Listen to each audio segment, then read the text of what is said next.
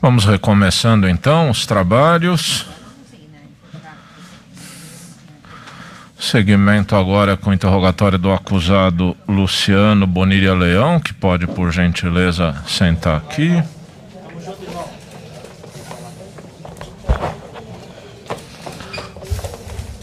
Posso tirar? Sim.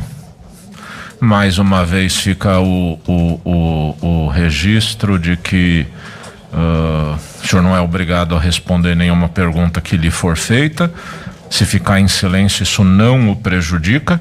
E nós estamos interpretando nesse tribunal uh, direito ao silêncio da maneira mais ampla possível. Portanto, se o senhor depois, ou por intermédio de seus advogados, não quiser responder alguma ou nenhuma das minhas perguntas, não há problema. Se não quiser responder perguntas do Ministério Público e dos assistentes de acusação, todas ou algumas, não há problema. E da mesma maneira, no que se refere às demais bancadas de defesa, o senhor fique muito tranquilo com relação a isso, ok, senhor Luciano? Tudo bem, vou responder. Perfeitamente, então. Diz que vai res responder. Como disse ontem, o Código de Processo Penal estabelece uh, uma parte inicial do, do interrogatório, que eu acho que nesse caso é importante cumprir uh, literalmente, que a primeira parte do interrogatório diga respeito à sua residência, meios de vida ou profissão, oportunidades sociais, lugar onde exerce sua atividade, vida pregressa. Evidentemente, o senhor não precisa falar o seu endereço, é, isso é compreensível, mas de toda maneira, me fale um pouco da sua, da sua trajetória, senhor Luciano, por favor. Eu sou filho de Maria Odete Bonilha Leão, tenho duas irmãs, é Karina é Leão e Bruna Leão. Sou filho de, de uma mãe que sofreu muito para criar nós, porque ela era doméstica, daí com o tempo ela teve que parar de trabalhar para cuidar o, o nosso avô. E eu, pela situação quando era novo, não ter condições financeiras, eu estudei até num colégio que fui, fui interno, o Colégio Pão dos Pobres. Daí com, eu estudei até a sexta série e com, comecei a trabalhar com 12 anos. Com 12 anos foi ali que eu comecei. Eu lavei carro, trabalhei de. É, a minha carteira de trabalho foi assinada com 14 anos. Daí depois que eu trabalhei no supermercado, que era naquele tempo era real. Daí depois eu fui trabalhar de chapa para na Pena Branca, lá na Pena Branca, que era uma empresa de frangos com o tempo fui pegando credibilidade com eles e eles me deram a oportunidade. A minha carteira de motorista que eu tenho foi graças a eles. Sempre em Santa Maria? Sempre em Santa Maria. Eu sou natural de Porto Alegre, né? uhum. né? mas eu moro em Santa Maria. Tá. Eu moro, hoje eu me resido na Isidoro Grassi, número 25, é, condomínio Medianeira. É, é nesse, nesse, nesse local. Nesse local. Me fala um pouco. Uh digamos assim, do que é relevante até o senhor chegar ao pessoal da banda Gurizada Fandangueira. Sim, sim, sim. É, quando eu, eu trabalhei de office boy antes de eu, de eu, trabalhar com a sonorização, né? Eu trabalhava de office boy. E eu trabalhava com várias empresas. E um dia eu sempre sonhei na minha vida que eu poderia um dia trabalhar nesse ramo do som. E eu trabalhei com uma empresa que se chama Vandré Pinturas. Essa empresa eu fazia toda a parte de movimentação financeira deles. E essa empresa Vandré Pinturas fazia umas carenagens e iam nas, nas feiras. E como eu estava comprando uma, uns equipamentos, ele, ele disse, vamos comigo, daí tu, tu ilumina, assim, que era a parte da iluminação, né? Daí chegou uma feira, precisava uns canhão par. E eu era muito caro para mim comprar aquilo. Daí eu, eu achei a foto do Danilo, que era a foto deles, da empresa, de e Luz, eles nos eventos. Daí eu, eu disse assim, mas eu poderia ver se, se, eles não me, me locam isso. Daí eu me lembro bem certinho que eu conversei com o Danilo e quando eu tratei com ele que ia pegar isso era em torno acho que era de noite, eu acho que é, para ir lá conversar com ele e já pegar esse, eram quatro canhões par. Daí eu me lembro bem certinho quando eu saí de dentro da minha casa, porque a minha, a minha esposa disse assim, ó, vai com o pé direito que a tua vida vai mudar. Porque para mim, eu conhecer alguém na sonorização também iria ser diferente. Nós estamos em que ano, mais ou menos, aí? Isso aí eu acho que era 2012. 2012, 2012. Daí eu conheci o Danilo. Naquele dia eu me lembro bem, eu cheguei, um cara muito querido, e ele disse, ó, oh, tá aqui os quatro canhões, daí eu pedi, eu disse, queria que se tu não me desse uma oportunidade para mim poder trabalhar contigo, porque eu, eu, eu, não entendo muito ainda de sonorização. Eu tinha duas caixas de som. Uhum. E ele disse, não, naquele dia ele tinha um evento em São Pedro. E eu vou lhe dizer, naquele dia eu até achei, naquela conversa, quando ele pudesse me levar, ele não me levou. Ele disse, não, Luciano, o dia que subir uma oportunidade, eu te aviso. Daí foi passando, passando, um dia ele foi na minha casa. Foi na minha casa e eu mostrei o somzinho que eu tinha, as luzinhas que eu tinha. Ele disse, ah, então tu toca de DJ para mim na empresa dele primeiro. Eu, eu toco. Daí eu trabalhei, eu acho que um mês e pouco na empresa dele.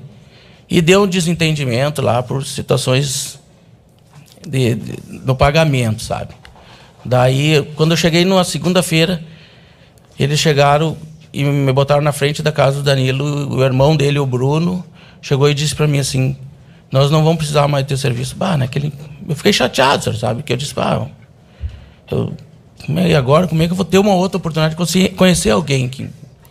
Daí, nisso, daí saiu o Bruno, Danilo me ligou. Disse, não, pera só um pouquinho.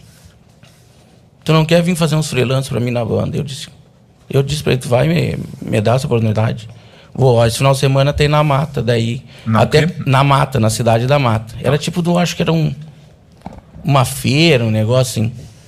E até quando eu cheguei na mata com a banda, o irmão do, Bru, do Danilo, o Bruno, tomou por surpresa quando me viu lá, porque eles acharam assim: eliminemos o Luciano, o Luciano não vai estar com nós. Sabe? A banda, daqui a pouco a gente retorna a esse ponto. A banda, o senhor já conhecia da cidade? Não, não, não. não. Nunca tinha visto show não, da Gurizada? Não, não, não. Porque eu não saía. Certo. Não saía. Ok, pode seguir então. Daí, quando eu cheguei lá, eu quando eles me viram naquele momento lá, tomaram até por surpresa, né? O Luciano na banda, eles. Daí eu fui indo, fui, fui dando ajuda para eles, né? Quando, porque eu só poderia quando eu saísse do meu trabalho, né? Que a, eu tinha um compromisso com as empresas. Um office boy, tu tem um compromisso. Uhum. A, a, prioridade é as empresas, né? As funções que o, que o senhor... Isso então nós estamos em 2012 mesmo. Isso, isso. Sabe mais ou menos o mês para ficar mais... Eu acho que era em torno, acho de março, acho que era. Tá. É. A, a, a, as funções que o senhor desempenhava na banda eram de quê? Ah, assim, o nome chamava assim, tu não quer dar uma mão para nós, o que que era? Era levar água, carregar os instrumentos, ajudar a montar, porque aquilo também para mim eu estaria aprendendo porque eu não, tinha, não conhecia aquilo ali. Tipo, sabe? o senhor não sabe afinar um Mas eu queria saber, eu queria poder uhum. hoje chegar e dizer para o senhor, eu sei tocar um, uma guitarra, um baixo. E o Danilo até dizia, Luciano, um dia eu quero te ensinar que tu fazer o tipo de um acorde, que na hora da passagem de som, os guri verem, assim, que tu tá sendo uhum. diferente, né? Mas daí não, eu, eu, eu dava o suporte, assim, do palco ali. Uhum. O suporte. Ok, nós estamos já chegando no, no, em janeiro de 2013. Eu só queria lhe perguntar, uh, até janeiro de 2013, quantos shows mais ou menos ou em quantos shows mais ou menos da banda o senhor desempenhou essas funções? Que aqui não, não, não, não, não importa se nós vamos nominá-la, pelo menos por enquanto, de hold ou de produtor. É, de mas palco. eu quero explicar mas, a situação explique, então, fique à vontade, fique à vontade. A situação do produtor do palco foi assim. Ó. É, eu estava desempenhando o meu trabalho e eles às vezes diziam assim, ó, queremos agradecer o nosso produtor de palco, sabe? Uhum. E para mim é uma, é uma palavra figurativa, uma palavra que te deixava assim, ó, mais organização, sabe? Mas eu era um road, não, não... Tanto que umas coisas assim, quando, quando aconteceu isso, que disseram que era produtor, eu fiquei pensando, mas como que eu sou produtor? Se eu não ia numa reunião, eu não ia num ensaio, tinha sessão de foto, eu não ia. Eu não desenhava aquilo que tinha que ser no show, sabe? Uhum. Então, A palavra produtor, e hoje eu vou lhe dizer que está tendo até essa oportunidade, eu venho nessa nesses quase nove anos que eu venho nessa batalha falando para as bandas, que às vezes eu noto assim que chego e dizem pro road assim, o nosso produtor de palco, eu digo, não chame esse guri mais de produtor. Porque vocês não têm noção assim a responsabilidade que vocês passam é em cima dessa palavra produtor de palco, sabe? E o produtor de palco, eu vim estudando o que, que ele é. Ele não deixa de ser produtor de, de palco, deve ser hold, staff, sabe? Uhum. É o ajudante da banda, sabe? Eu digo assim que nem o, o advogado da, da na, nas oitivas, quando foi do Mauro, seu seu Esmanhoto, que foi e falou, disse assim, esse é o guarda-roupa guarda-roupa da banda, né? OK. Aí a pergunta que eu havia lhe feito é de, do período que o senhor inicia as suas funções, sim, sim. independentemente do nome, as coisas valem mais pelo que são do que pelo nome que, sim, que damos a elas. Os fatos, né? A, a questão é, até janeiro de 2013, quantos shows, em quantos shows da banda Gurizada Fandangueira, mais ou menos o senhor atuou? Eu acho que eu devo ter atuado mais ou menos, eu acho que uns Acho que uns 14 shows deles. E desses, em quantos shows foram utilizados artefatos pirotécnicos? Eu acredito que. Acho que uns nove. Portanto, preponderava do ponto de vista da banda os shows em que isso era utilizado para aqueles em que não era utilizado. Eu não estou Vou, vou, reformular. É, é. Na verdade, a minha pergunta é, é, é, é desnecessária. O que eu estou perguntando é se na maioria dos shows a banda usava artefatos pirotécnicos. E a sua resposta já sinaliza que sim, porque nove é uma Sim, sim, okay. sim. Mas antes eu não sabia, senhor. Sim, sim. Eu fui okay. saber com o tempo que a banda fazia. Certo, sim. O senhor disse que nem conhecia a banda. Certo? Não, não, não, não. não ok. Não. Uh, o, o, os informativos da banda dos shows, os banners, sim, ou sim. cartazes, ou flyers, seja lá o nome que se dê, eles tinham algum indica ou um material promocional da banda, para ficar mais claro, eles tinham indicação de que havia a utilização de artefatos pirotécnicos? Senhor, eu só fui descobrir desses materiais aquela revista que tem ali em cima, aquele, aquele é, cartaz no processo. Certo. Quando eu estava preso, que daí eu descobri que apareceu uma revista, porque eu não conhecia isso aí. O cartaz da banda que eu conhecia não é esse aí. Uhum. E nem essa revista eu não conhecia. Outra questão uh, que eu queria lhe fazer. Desse, uh, o senhor mencionou algo em torno de 14 shows, isso, certo? Isso. Teve shows da banda nesse período que o senhor não pôde participar? Ou... Te, teve, certo. teve, teve. Teve um show que eu fui fazer um 15 anos em Alegrete. E aí não estava acabando? Não, não, porque eu não era obrigado, entendeu? Vamos dizer assim, o que eu lhe falei, a minha primeira, a, o, o, meu compromisso maior, o que, que era? Era com as empresas. Certo. Sabe, então... Desses shows que o senhor atuou com a banda aí nesse período, que salvo erro é de maio, né? Nós estamos falando entre é, maio... É, dois... deu sete meses. Certo. É. Nesses sete meses. Algum desses shows foi na Boate Kiss? Sim, sim. Eu acredito que na Boate Kiss foi uns três shows. De três a quatro shows. Em algum desses três ou quatro shows teve a utilização de artefato pirotécnico?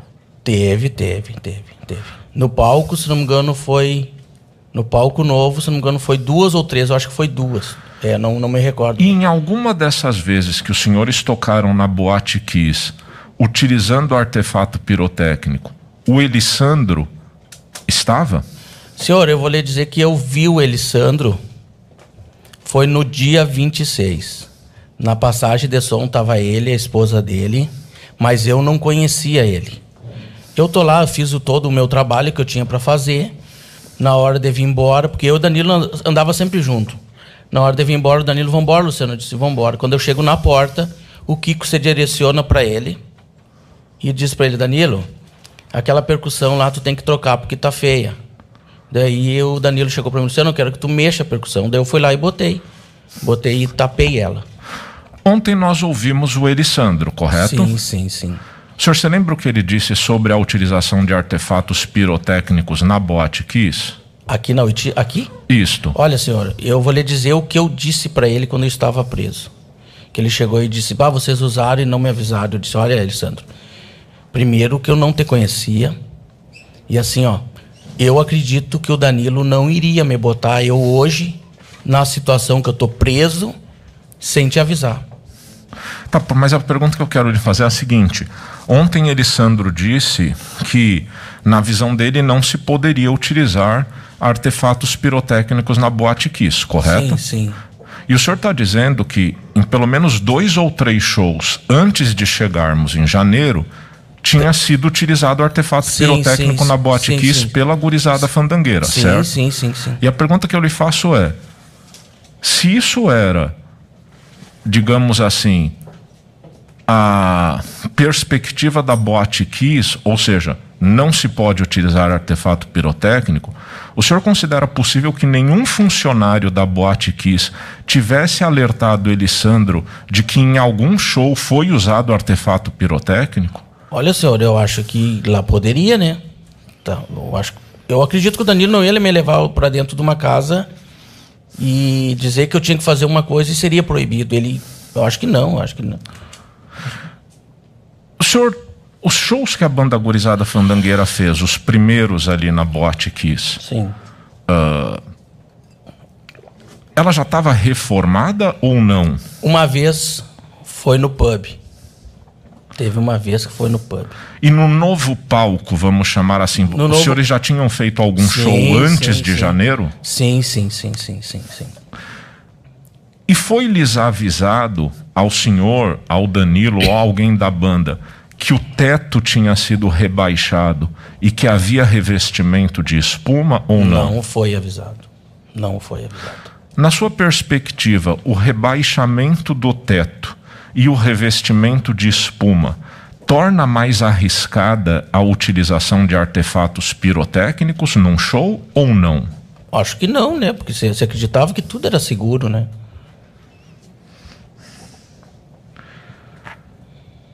Quem comprava os artefatos? Eu, senhor. Me fale sobre isso. Assim, ó, o Danilo, por eu fazer trabalhos para ele em- no dia a dia, eu pagava a conta. Ele disse: tá, tu não, tu não te anima já a comprar? Eu disse: tá, tu vê o que, que tem para mim comprar, eu compro. Daí ele me designou que eu tinha que ir lá e comprar. Eu cheguei lá e apresentei o. O Danilo gostava das coisas tudo certinho, você entendeu? Se o Danilo escrevesse uma coisa, tu tinha que trazer de volta para ele, porque ele, ele era muito organizado. Eu cheguei lá e apresentei, ó, eu quero isso aqui. Daí o rapaz pegou, me entregou, botei na minha sacola. Fui lá na casa dele, entreguei porque eu já tinha outras coisas. Porque a minha vida não era assim, ó. Eu não tinha que só pegar aquilo ali. Não, eu tinha outras obrigações, né? As obrigações muito mais sérias do que aquilo que eu estava comprando para ele, né? Os trabalhos dele, né? O senhor não, não, não, não, não tinha, digamos assim, experiência com essa questão de artefatos pirotécnicos, correto? Não, não, não. E a banda tinha, ou seja, a banda já utilizava há algum tempo artefatos pirotécnicos? Ele me falou que fazia o anterior, mas eu não vi. Certo. E quando o senhor foi comprar os artefatos, foi sabendo, por indicação do Danilo ou de alguém da banda, o que deveria comprar? Olha, eu comprei o que o Danilo disse que, que eu acho que é o que eles usavam, né? Não existiu assim uma indicação, sabe? Mas ele te dizia assim: olha, compra o artefato XY. Não, não, nunca disse. Ele só chega lá e que ele vai e já compra. E aí, como que era? Aonde o senhor comprar? Comprou Eu em comprei- mais de um lugar Eu ou comprei sempre na loja Cabum. só na Cabum? Sim, algumas coisas às vezes tinha assim, que nem o que ele comprou no. O disparador, ele comprou na internet, né? Aham. Foi comprado na internet. Certo. E era. ah, o senhor comprava ah, na caixinha, comprava individual? Senhor, assim, ó, eu desconheço essa caixa. Eu desconheço essa caixa. Só apareceu caixa depois que aconteceu o sinistro. Comprava individual. Sim, vinha, vinha, eu acho que é individual, assim, na sacola. O senhor tinha algum conhecimento se esse tipo de artefato poderia ser usado indoor, ou seja, em ambientes internos ou apenas em ambientes externos? Nunca tive essa informação e essa informação só saiu depois que aconteceu o sinistro, que saiu o rapaz lá dizendo que tinha me passado essa informação. Chegou até a citar que eu disse que eu tinha curso. A história dele é o que me bota hoje aqui, né? Ah, Vamos chegar no dia 27 de janeiro de 2013, sim, sim. Uh, Luciano. Com, perdão, ainda não. Ainda não. perguntar, uh, nos outros shows que o senhor participou, de que maneira eram utilizados os artefatos pirotécnicos? Per lhe pergunto no seguinte sentido. No geral, tá? A gente ainda não está aqui sim, no 27. Sim, sim. Eles eram colocados no palco? Eles eram utilizados por alguém da banda? Como que funcionava? Sim, ele era montado dois no, nas pontas do palco e um era pro Marcelo, né? Uhum. Na realidade, essa a parte que isso aí eu quero deixar bem claro, nunca foi usado uma luva, porque a luva quando se interpreta uma luva, se interpreta que tu tá protegendo os cinco dedos. E não, era só uma munhequeira. Uhum. E seria assim, ó, quando você, a diferença é só que o Marcelo poderia estar com uma, uma espumante, você não entendeu? Que nem fazem nas casas. E estava só com uma munhequeira. Era só isso. O artefato era o mesmo. Alguém falou aqui numa outra oitiva eu não vou me lembrar o nome, mas podem me ajudar. O senhor se lembra que uma semana antes daqui, do que ocorreu uh, no dia 27 de janeiro, teria havido um show no centro universitário. Lembra-se disso? Sim, sim. O senhor estava nesse show? Tava, estava. Eu vi até que o rapaz falou, mas o que ele falou foi uma verdade. Foi botado em cima das caixas de som. Mas havia mesmo artefatos naquele. Sim, sim. Só que as caixas de som era bem altas, senhor. Bem alto. Ele, e que nem ele fez com a mão aqui, não. Ela deve dar em torno, acho que acho que um, uns dois metros e meio. Aquela referência dele. Daí no... não foi no palco nesse dia, foi só nas caixas. Certo. Aquela referência dele de que pessoas que estariam mais próximas do palco poderiam ter se sentido incomodadas, o senhor considera. Senhor, eu penso assim. Ó. Nunca ninguém falou nada que estava incomodado. O Danilo não ia, os músicos não iam querer se queimar. Eu acho que assim, existe uma vaidade entre os músicos que é a vaidade do seu instrumento. Ninguém vai querer botar em risco um instrumento que é caro para te queimar, sabe? Então, não, não. E as pessoas. Como é que, se aquilo era tão arriscado, como é que às vezes as pessoas chegavam perto e às vezes até cantavam com o Danilo, sabe? Chegava ali, tinha, tava junto. No dia 27 de janeiro de 2013, foi o senhor quem entregou o artefato pirotécnico para o Marcelo? Foi eu que coloquei a munhequeira na mão dele, senhor. E o artefato? Junto, junto. Ah, o artefato já estava Isso, foi na eu. munhequeira. Foi eu, foi eu, foi eu. E foi a, a, a, e como se ele já estava foi foi entregue aceso? Senhor, assim, ó, a parte do quando você fala aceso, você interpreta que você vai, entrou dentro de um ambiente fechado e tu pegou um isqueiro. Em nenhum momento existia um isqueiro, alguma coisa. Existia um sistema que era por controle remoto que o senhor acionava. E esse acionamento, ele poderia, eu poderia ter dado, quando eu botei a munhequeira na mão do Marcelo, eu poderia ter botado no bolso dele e dizer, ó, oh, a hora que tu achar que tá bom, tu aciona, ou chegar até para qualquer um dos fãs da banda, chegar e dizer, porque seria um. Imagina, uma pessoa chegar e apertar um, um botão, daqui a um pouco aparecer uma coisa diferente no palco. Para eles também. Então, eu estava ali para me acionar, eu acho que por que, que, eu não poderia apertar um botão, né? E acionou? Sim, foi eu que acionei. Foi eu que certo. acionei. Uh, o senhor consegue me esclarecer uma dúvida que pode ser até um equívoco interpretativo meu, mas ontem o senhor deve ter percebido que na oitiva do Elisandro eu mencionei que acerca, digamos assim, do momento musical da banda em que tudo se deflagra, aparentemente houve duas uh, duas versões. Isso, na verdade, nem tem muita sim, relevância, sim. mas só para eu me situar. Uma delas diz que teria uh, iniciado o show e que teria vindo a segunda música, na qual nós já chegaremos. E outra diz que teria havido um pequeno bloco inicial, depois uma outra música e, de, e, e, finalmente a música em que tudo ocorre. O senhor se lembra da dinâmica do Eu show? lembro, por favor. Bem. Foi assim, ó. Quando foi instalado tudo, no momento que, que começou, que abriu, começa ó, a banda, né? Que é o gaitaço. Ok, só vamos, vamos deixa, deixa me parar então. Foi instalado tudo, o senhor está se referindo aos artefatos? Isso, já estava tudo pronto Do lado do é, palco. Isso. É, certo. na frente do palco, na frente. Certo. Daí nisso começou. E, e, começou... Visível ou atrás da cortina? Atrás da, da cortina, porque a cortina era bem rente ao palco. Então, certo. Então abria a cortina Daí nisso começou que eles entram tocando com um gaitaço. Certo. Daí nisso eu apertei. O Danilo ainda me chamou no microfone, Luciano, e eu apertei. Daí aquilo começou, foi rapidinho, parou. Tá, mas tô- espera, só um segundo. Vamos. ah, os funcionários da boate e as pessoas que trabalhavam na boate nesse primeiro acionamento daquilo que estava na lateral puderam ver, Todo mundo pôde ver. certo? Ok, pode prosseguir. Daí depois eles tocaram umas quatro músicas, daí eles começam uma introdução de Sim. gaita, daí no canto que eu tava chega o Marcelo. E eu vou lá e introduzo a munhequeira na mão dele. Certo. Ele se posicionou ali, eu acho se não me engano o Danilo eu acho que foi mais pro meio até. E daí com um pouco ele só chegou e eles... Me lembro que o Danilo falou uma coisa, ele disse, hoje nós vamos tocar... é, como é que é? Um funk à moda gurizada fandangueira. Daí eles estão tocando, daí eu, daqui a pouco eu só cheguei, apertei e fui fazendo as minhas coisas. Certo. Sabe? E me faz um relato. Daí eu peguei, a- apertei, daí toquei, daí aquilo ali funcionou, eu tirei da mão dele, guardei a luva ali e fui fazendo, porque o lugar que eu tava, ninguém me enxergava onde que eu tava. E era um lugar muito apertado, o que que tinha ali? Ali tinha case de todas as bandas, tinha amplificador, tudo. Então era um lugar bem restrito para mim, sabe? Daí eles foram, continuaram tocando. Eu acho que acredito assim, uns três minutos, senhor. Daí nisso eu ouvi que disseram, Luciano, tá pegando fogo ali. E eu cheguei e olhei, aquilo ali era igual um. Era azul o fogo, bem azul. E eu cheguei, peguei uma água que estava em cima do, do cubo do baixo, peguei a água e espirrei. Quando eu espirrei, isso é bem para vocês que estão passando o vídeo, esse vídeo, quando vocês passam, ele não é ainda o princípio do fogo. Não é, porque o fogo só se propagou no momento que eu peguei e atirei a água. Quando eu tirei a água, aquele fogo fez assim. Peraí, vamos, vamos parar e vamos voltar nisso, porque o senhor se lembra, eu acho que foi. Nós estamos há bastante tempo aqui eu já peço desculpa por não lembrar Não, o não, nome tô- das pessoas, Não, podem me ajudar.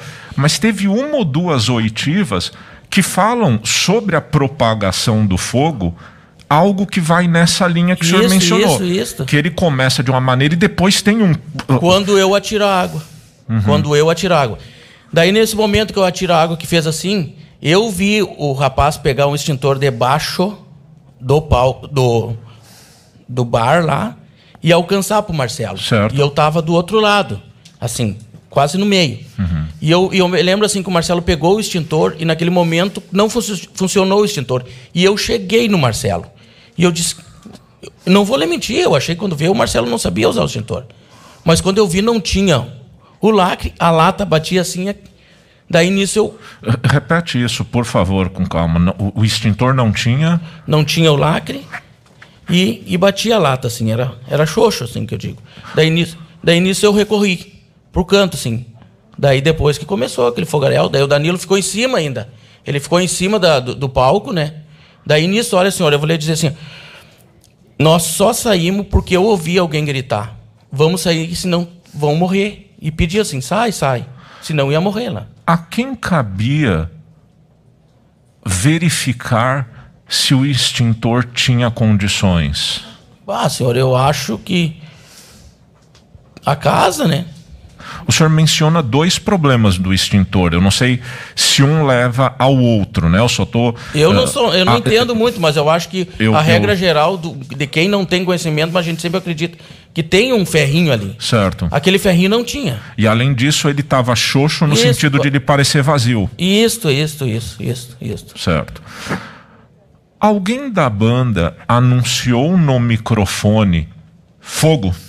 Olha, senhor, eu não, eu não ouvi dizer fogo, fogo, mas eu vou dizer uma coisa. Em cima do palco, eu acho que tinha mais de 26 microfones. Então eu penso assim, ó, hoje estão dizendo que o Marcelo não falou. Mas eu penso que o Danilo poderia ter falado também, ele tinha um microfone auricular aqui.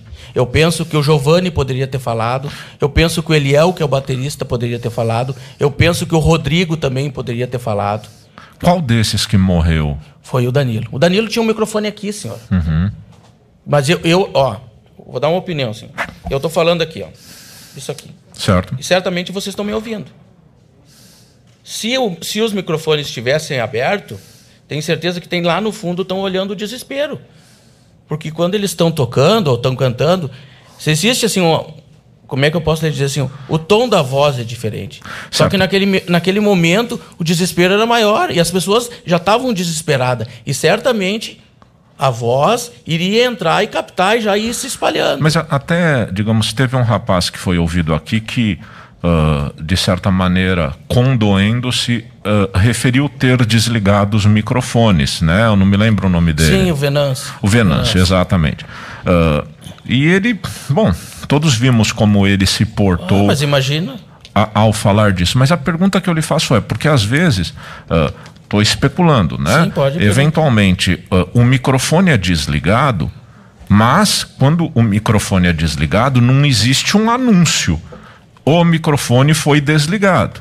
Portanto, a rigor, quem está com o microfone não sabe que ele foi desligado. Concordo o que eu o estou senhor, querendo concordo. saber é do ponto de vista da intenção ou da atuação Entendi, entendi, entendi. de quem estava no palco, Sim. se sabendo ou não que o microfone estava desligado, preocupou-se em avisar as pessoas, ainda que tenha tido insucesso nisso, pelo desligamento do microfone. É, então vou reformular a pergunta nessa linha. O senhor viu o Marcelo empunhando o microfone, ainda que desligado, para avisar as pessoas do fogo? Não vi, senhor. Certo. Vi.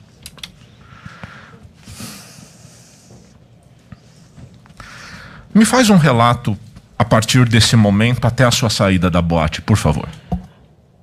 Daí, quando. Que, daí que aparece aquela história do vídeo. Que aparece aqueles rapazes ali, tudo. Eu tô com o Danilo. E o Danilo disse assim pra mim ainda: é, Eu vou tirar a gaita e tu guarda.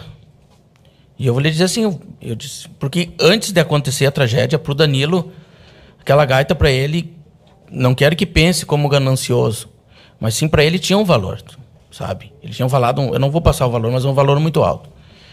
Só que naquele momento, assim, já tinha se generalizado. Era muito, muito gritedo, muito grito, grito, grito. Não... E eu disse para ele, eu disse, Danilo, eu acho que nós vamos morrer, Danilo. Se nós guardar, guardar a gaita, não vai dar tempo. Daí nisso, eu saio na frente dele e ele vem nas minhas costas, assim. Daí nós paramos. É uma das coisas também que eu não, eu não vi na, nessa maquete de vocês, que naquela área VIP tinha umas mesas. Tinha umas mesinhas. E ali tava cheio de gente. Porque ali era uma área VIP. Daí nisso eu passei por ali e fiquei na, na frente do espelho d'água com ele. Na frente do espelho d'água, eu via que as pessoas diziam assim: abre a porta, abre a porta, tá pegando fogo. Abre a porta e não abriu a porta. Assim. Não abriu a porta. Não abriu. Daí quando assim, e eu me lembro que quando dizia abre a porta, abre a porta, eu enxergava assim, ó, aquele, aquele barulho assim, era muita quebrada. Não tinha assim, era era, era geral assim. O eu pessoal da boate, no sentido dos funcionários, particularmente os seguranças, estavam dando orientações de evacuação ou o senhor não viu eu isso? não vi, senhor. Eu não vi. E essa porta estava fechada Tava fechada. por tava modo de quê, como se diz? Olha, o que, que eu vou lhe dizer? Eu não... Depois saiu uma especulação que dizia que era pela situação de pagar comanda. Isso aí eu não posso falar, porque eu não. Mas daí, naquele momento. assim- Mas o senhor exclui essa situação ou não? Nesse momento. Ah, eu não gosto de fazer um julgamento se eu não tenho certeza. né? Não gosto de fazer. Certo, prossiga. Daí, nisso, as pessoas foram pedindo. E quando abriu a porta, assim, deu tipo de um- uma força de vento, assim. Daí, naquele momento, baixou a fumaça. Aí, aí o senhor sai. A luz não tinha sido cortada ainda, né, Luciano? Não. Quanto tempo depois consegue estimar até, até a Não, pera aí.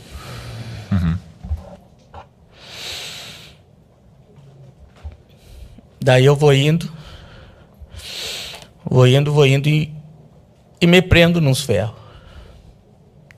Porque naquele momento que baixou, eu fui me agarrando num no outro. E eu me prendo num ferro, ainda dentro da boate? dentro da boate. Bem no rente ao bar, assim. Sabe que tipo de ferro que era? Eu via, enxerga, é um ferro que tava no chão, assim. Mas era uma coisa que atrapalhou sua passagem? De... Sim, sim, me atrapalhou. me Certo. E eu ser. notei que naquele momento, assim, iria me quebrar, sabe? Tá. Eu disse, vai me esmagar. Pode ser. nisso, quando eu vi, eu fui pra frente, assim. Tá. Só que daí eu não, não consegui enxergar mais.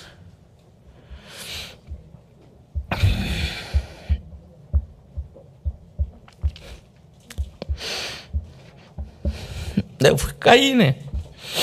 Não conseguia respirar mais. Daí assim eu peguei, naquele momento eu peguei e botei assim. E pedia pelo amor de Deus que me tirasse de lá. Eu pedi a Deus, me tire daqui, pelo amor de Deus. Me tiraram, me tiraram um pouco. Caiu mais pessoas em cima de mim. Me tiraram. Daí me tiraram, eu saí com as minhas calças, a camiseta e sem os calçados. Eu fui arrastado de lá. Eu me lembro que eu tenho até aqui, eu tenho uma marca de uma unha. Que eu acho que foi alguém que me puxou. Daí quando eu tô lá fora, assim que eu me restabeleci, eu, eu o, o, o, instinto normal de um ser humano é tu ver um outro que precisa ser ajudado. E eu não podia naquele momento. Eu me lembro assim, se o Bolinha hoje tivesse que ser lembrado, quando eu fui ver o Bolinha. O Bolinha estava deitado no chão. E ele estava muito ruim. Daí eu acho que pegaram ele, não sei o que, que fizeram. E eu voltei. Daí ali a gente ia tirando as pessoas. Daí.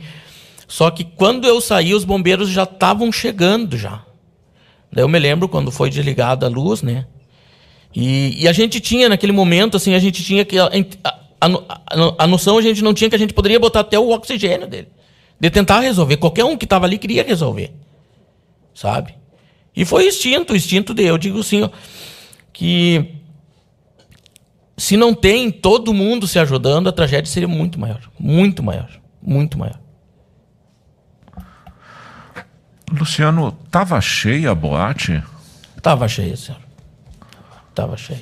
Quando, porque isso se debateu aqui, é, é quase uh, conceitual, digamos assim, mas uh, há uma expressão que foi trazida mais de uma vez. Ela estava superlotada?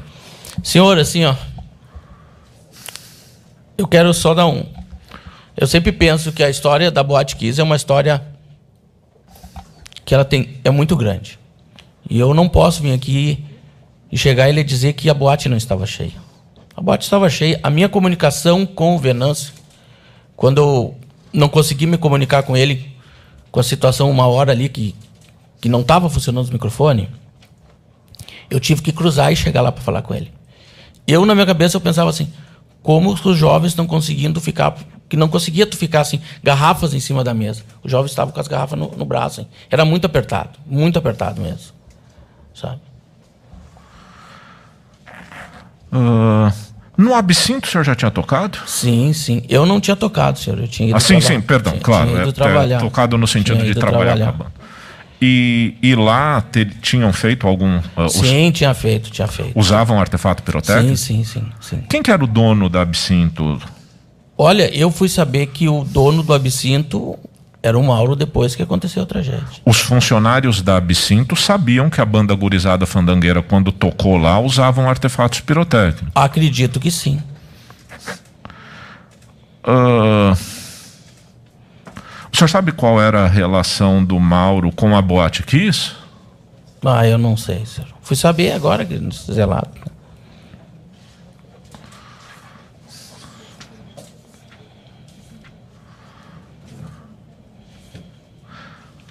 Luciano, quer falar mais alguma coisa? Que agora eu vou transmitir a palavra para as partes, na sequência, reiterando aquela observação. Só lhe perguntar, porque isso é uma questão formal do código, me desculpe. Preso ou processado afora? Eu já fui processado, já, senhor. Já? Já fui. Já fui. Por quê? Ah, nós era com 18 anos, é, gurizada pobre, um dia queria, fomos lá e pegamos um carro, fomos para um balneário tomar um banho, que até hoje não consegui nem tomar o banho. Uhum. Foi isso aí. Tá. Algo mais?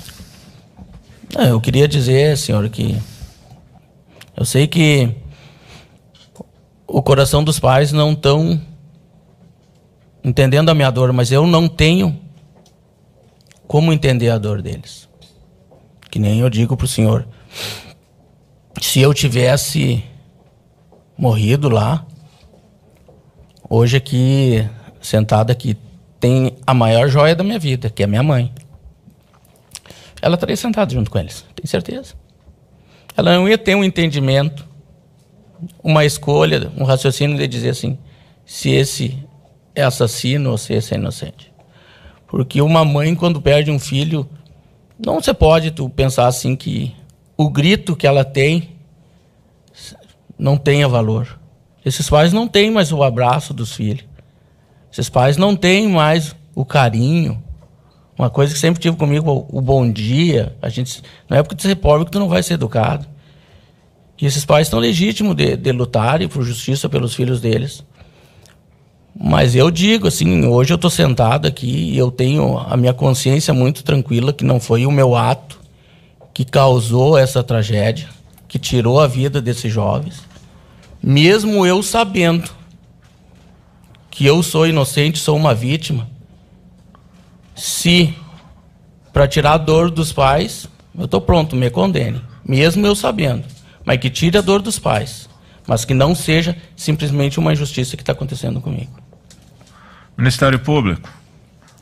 Não vai responder. Não? Só se eles pedirem absolução. Daí ele responde. Tá, tá, então, não, não, não- então a gente vai seguir o mesmo padrão de não ter perguntas. Vale a mesma ideia para assistência de Mesma acusação? coisa. E a- É só, Só- não, não vamos debater. Não, Va- vamos vamos não, respeitar eu, o, Eu o- só quero uma questão de ordem. Eu só queria, porque, Uhum. é, assim, ó, quando começou ah, o interrogatório. Excelência. é, não, eu, Eu- só. eu- Eu, eu quero. eu- deixa- Tá vamos- claro aqui, doutora. Não, Não, não é- há não, porquê. eu- Vamos eu- Não há o porquê. Vamos seguir. Não, vamos doutor, seguir. eu só quero Ah, fazer Vamos lá, uma- doutora Lúcia. Como se diz? Enforque-se com a corda da liberdade. Fale. Quando começou o interrogatório, o acusado disse que ia responder a todas as. Sim, mas ele pode mudar. Para, ele para. pode mudar se depois que, que eu come- isso aí, Se eu tivesse perguntado para ele qualquer coisa e ele Eu falasse que- essa pergunta sua eu não quero responder, é assim que eu estou procedendo. De Eu, não, eu, eu, eu só quero compreender se essa é a orientação Senhora, do advogado ou uma- dele. Não, Excelência. Doutora Lúcia, Opus- deixa. Vamos seguir os trabalhos. Diga, Luciano. Senhor, eu tenho que dar uma justificativa por que eu não vou responder para o Ministério Público. Não precisa, tá? O senhor fique à vontade se quiser fazê-lo, mas não é necessário. Tá? Foram quase nove anos que eu resido em Santa Maria. Onde a cidade que eu moro, a cidade que eu amo é Santa Maria. E a promotoria que me disse que eu sou responsável por isso. Eu estudei outros casos. Eu disse sempre quando tu quer condenar alguém, quando tu não tem prova, tu tem que estudar a história anterior. E a promotoria nunca quis saber quem é o Luciano. Eu vi uma foto que botaram aqui. Quer dizer que então hoje eu estou sentado aqui, eu não posso chorar, eu não posso rir, eu não tenho sentimento. Eu digo que eu sou um morto-vivo, então. Quer dizer que então, eu vou ser bem sincero, agora digo olhando nos seus olhos, com todo o respeito à senhora, não a senhora, mas sim a instituição, o Ministério Público eu acreditava que seria que ia defender o povo. E eu sou do povo, eu sou um cidadão do bem. E em nenhum momento vocês. Foi muito mais fácil a senhora pegar e botar um print de um erro português meu ali. Que a senhora botou ali um erro do, cocó, cocó, bobó. Do que pegar e querer saber quem é a minha história. Sabe, senhor? Então eu, eu digo assim: tiveram o tempo inteiro de pegar e querer ver quem é o Luciano. Eu não saí de Santa Maria. Eu digo, eu fui o único réu que decidiu que o júri tinha que ser em Santa Maria. Eu fui o único réu que digo que Santa Maria estava preparado para julgar isso aí. E se hoje eu estou sentado aqui, se hoje os coitados dos pais que vêm a- a- a- com todo o sacrifício, pedindo, e vou dizer, os pais tinham que pedir esmola para estar aqui, né? Ver se tem cabimento um troço desse. Perder os filhos e tem que estar se humilhando para ganhar dinheiro, para vir poder ter a comida, ter o lugar para dormir. O Ministério Público me tirou de Santa Maria para fazer o júri. Então, eu digo, eu acho que como, como eu vou oportunizar eles se eles não quiseram me oportunizar? Você entendeu? Eles tiveram nove anos para ver a minha história. Eu fui, eu- esse dia eu fui fazer um- uma entrevista, um documentário. A última pergunta que me fizeram para mim: Tu tem al- alguma coisa para falar? E eu disse: Eu tenho. Por que, que hoje vocês estão aqui por saber que vai acontecer o júri da Kiss? Numa situação de sensacionalismo, vocês querem me entrevistar hoje? Por que, que vocês não pegaram essa câmera e não foram atrás de mim todos os dias? Eu vou dizer para o senhor assim, desde que aconteceu essa tragédia, o senhor sabe o que, que eu fiz na minha vida? Trabalhar, trabalhar, trabalhar, trabalhar, trabalhar, trabalhar. Isso ninguém quis ver. O Luciano trabalhando, trabalhando, trabalhando, trabalhando. Obrigado, senhor. Certo. Defesa. Bom dia. Luciano. Lu- Luciano, conta pro conselho de sentença. Até que série tu estudou? Sexta série. Sexta série. Luciano, tem uma conversa mole com furada do Ministério Público que tu é um homem ganancioso. Que história é essa aí, Tchê? Bah, Conta o homem ganancioso que tu é. eu ganancioso, vou dizer para vocês assim, eu tive a oportunidade de carregar dinheiros que eu poderia até mudar a minha vida. E quando eu saí, que eu, que eu fui preso, que eu voltei, as empresas que eu trabalhava bateram na porta da minha casa e disseram assim, ó, pega a tua bolsa, essa bolsa que vocês estão vendo e volta a trabalhar, guri. Tem um doutor que disse um negócio para mim, porque eu andava assim, quando eu fui preso, quando eu saí de lá, andava sempre de cabeça baixa. E ele disse assim para mim assim, ó, ninguém pode tirar o sorriso de ninguém, Luciano. E eu voltei, fui trabalhando, trabalhando, trabalhando. Isso foi um apoio, eu vou dizer para vocês. O ser humano, a gente não tem noção o que as pessoas enxergam a gente. E eu, infelizmente, nessa tragédia, quando me deu, o que as pessoas vieram me abraçar. Dizer, tu precisa retornar à sociedade. Tu não é um assassino. Tu não é esse ganancioso. Pelo amor de Deus, vocês acham assim, ó, se- eu, se, se eu, eu tendo a oportunidade de pegar dinheiros que eu pudesse resolver a minha vida, fazer a casa da minha mãe muito melhor do que ela está. Simplesmente me dizer que eu sou ganancioso. Eu digo assim, se eu fosse ganancioso, senhora, hoje eu, eu poderia dizer assim, ó, que a ganância que me trouxe foi o Danilo. Mas eu não posso, eu não posso botar em xeque a história do Danilo. Porque eu não sou ganancioso, eu sou um cara trabalhador. Não, vocês não vão manchar a minha história como ganancioso. Tchê, é, quanto é que tu ganha por mês? Eu ganho em torno de uns 1.600. Tu tem algum bem? É um Fuquinha 74 lá, que é o que eu gosto.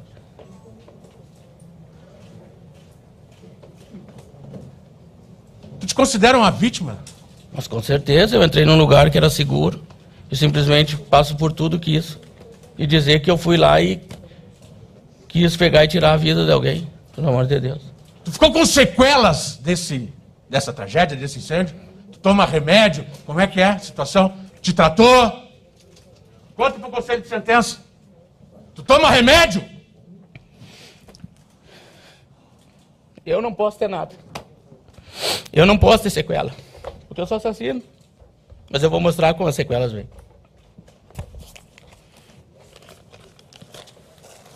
Sequelas está aqui, ó. Para quem acha.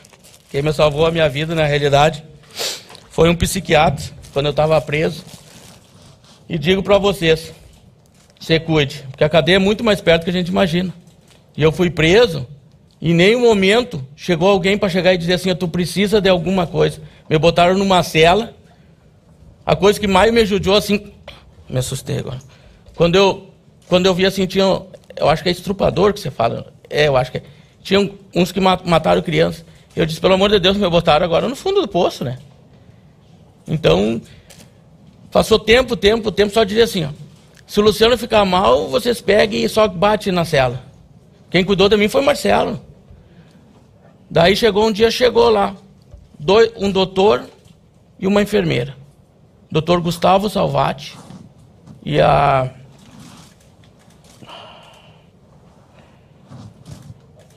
Agora eu não me lembro o nome dela.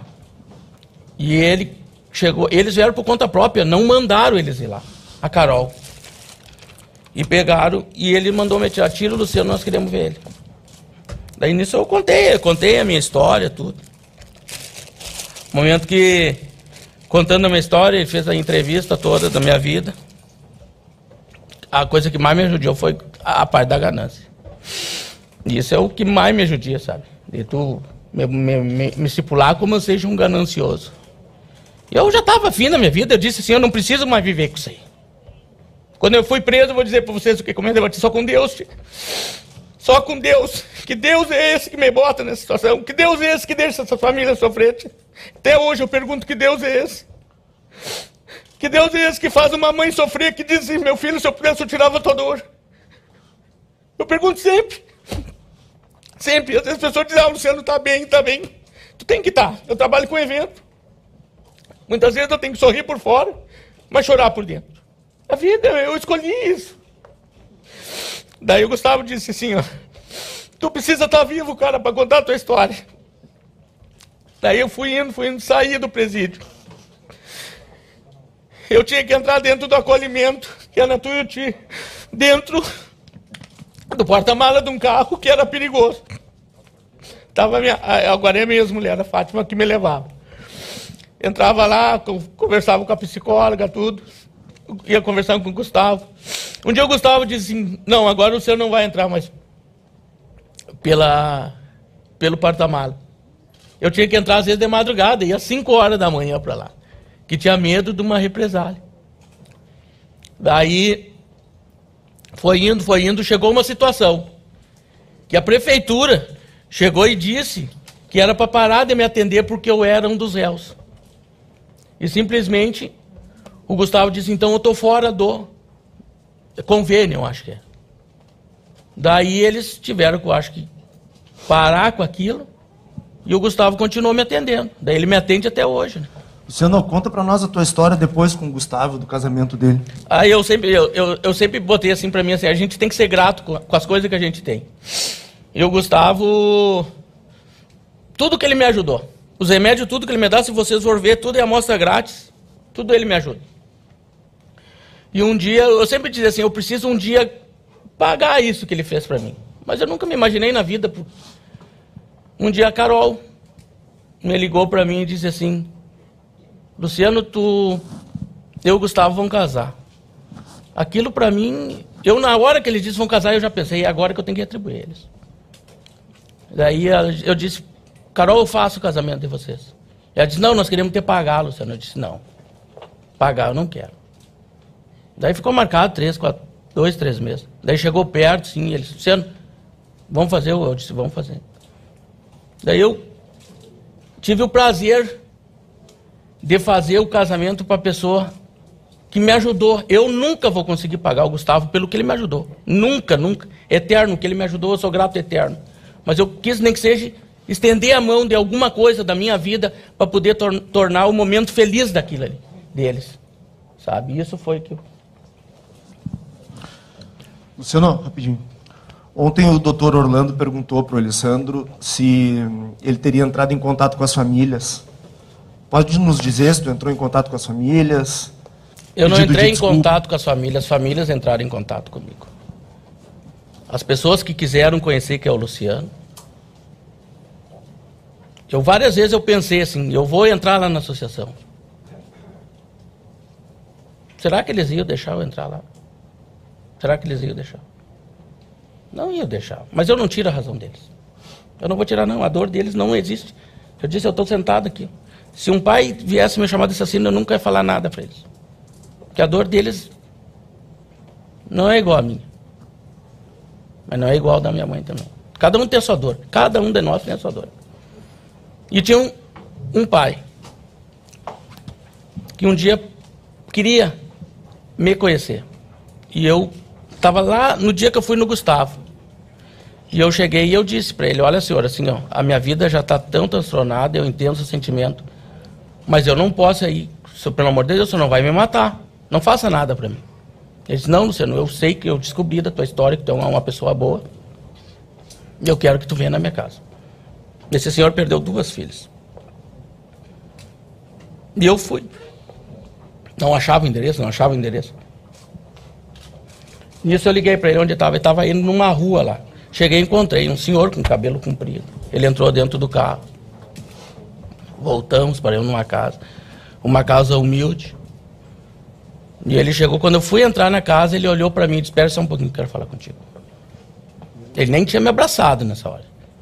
Eu quero te fazer duas, eu vou te fazer, vou te dizer duas palavras. Eu quero que tu me diga uma delas. Perdão ou verdade? E eu disse para ele a verdade. E ele disse para mim, meu amigo, se tu tivesse vindo aqui pedir perdão, tu não ia entrar dentro da minha casa. Eu entrei dentro da casa dele. Vi a situação dele precária, tudo. Ele é um, um senhor que está. Senhora dele passa trabalho, tudo. Se abraçamos, choramos. Ele, ele ele tem os.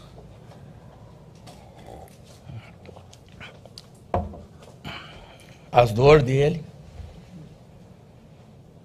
Daí eu, eu me dou com ele até hoje, sabe? Ele, ele, ele, ele, ele soube entender, ele, ele, ele quis me escutar. Luciano, é, essa situação, essa tragédia terrível, é, modificou a tua vida familiar, com a tua esposa? O que, que aconteceu? Conta para esse douto conselho de sentença que vai fazer teu julgamento. O que, que aconteceu com o teu casamento?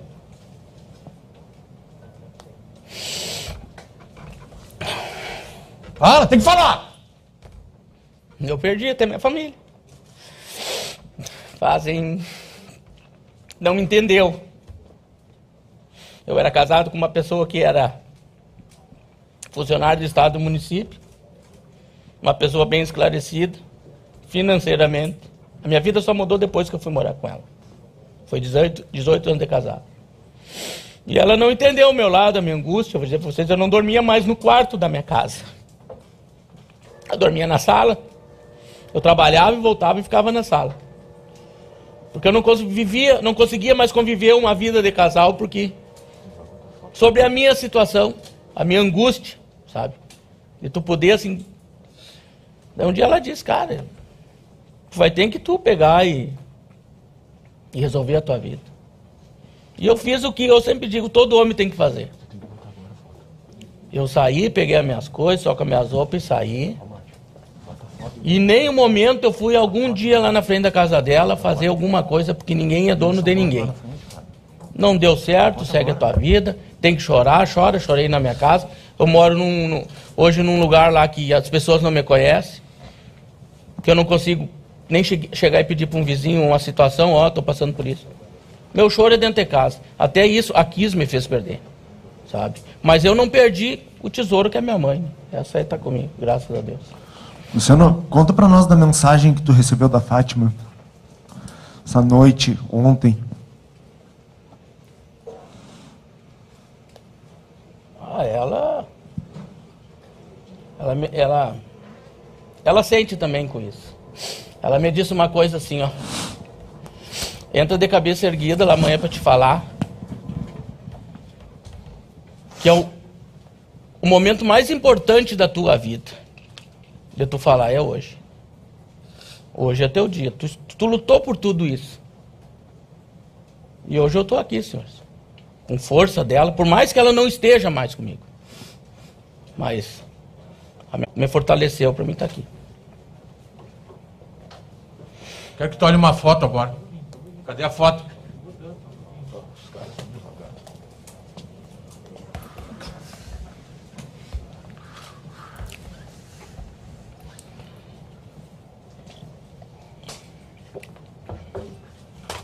louco para falar. Tô louco para falar. Passar a maior vergonha nacional. Olha lá. Não tem uma melhor? Uma foto melhor, ô Marte? Que ele, na frente da que vão, vieram com conversa mole que ele não salvou. Quero, eu quero aquela foto. Que ele está ali na frente, ajudando a salvar. Ali! Ali! Quem é, quem é aquele índio ali? Quem é? Quem é aqui, ó? Olha aqui! Quem é esse rapaz aqui? Quem é, Luciano? Esse sou eu. Mostra, para dizer que não é ele. Guardou a mesma, a mesma camisa, excelência. Esse rapaz ajudou a salvar.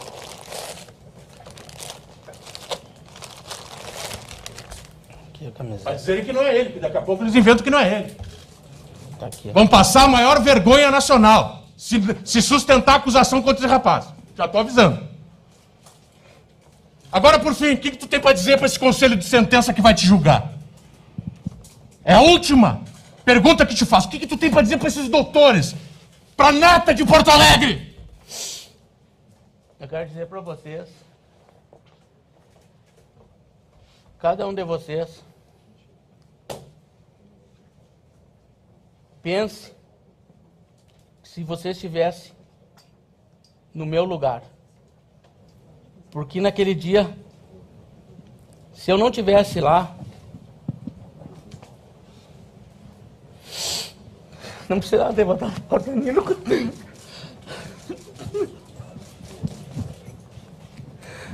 Tira a foto. Ele quem é? O Danilo? É Danilo. Vítima também? Pode tirar a foto. Não precisa dizer mais nada, Silêncio. Não precisa dizer mais nada. Sem mais perguntas.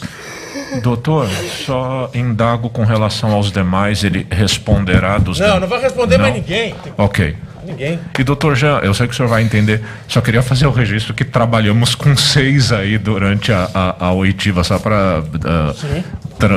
mas tranquilo, não há o menor problema. Eu lhe agradeço. Eu Lu- lhe agradeço. O que, que é isso? Nojento. Ah, vamos parar 15, 15, ou 15 minutinhos para irmos para o interrogatório do réu Mauro. O Luciano pode tomar uma água e vamos tomar um café. Oi? Oi? Não. Não, não, não. Está encerradas nada. as perguntas. Está encerrado. É que ele gosta de cantar. Isso aqui É. é boêmio. Isso aqui é baita de um boêmio, cantor de boate. Intervalo.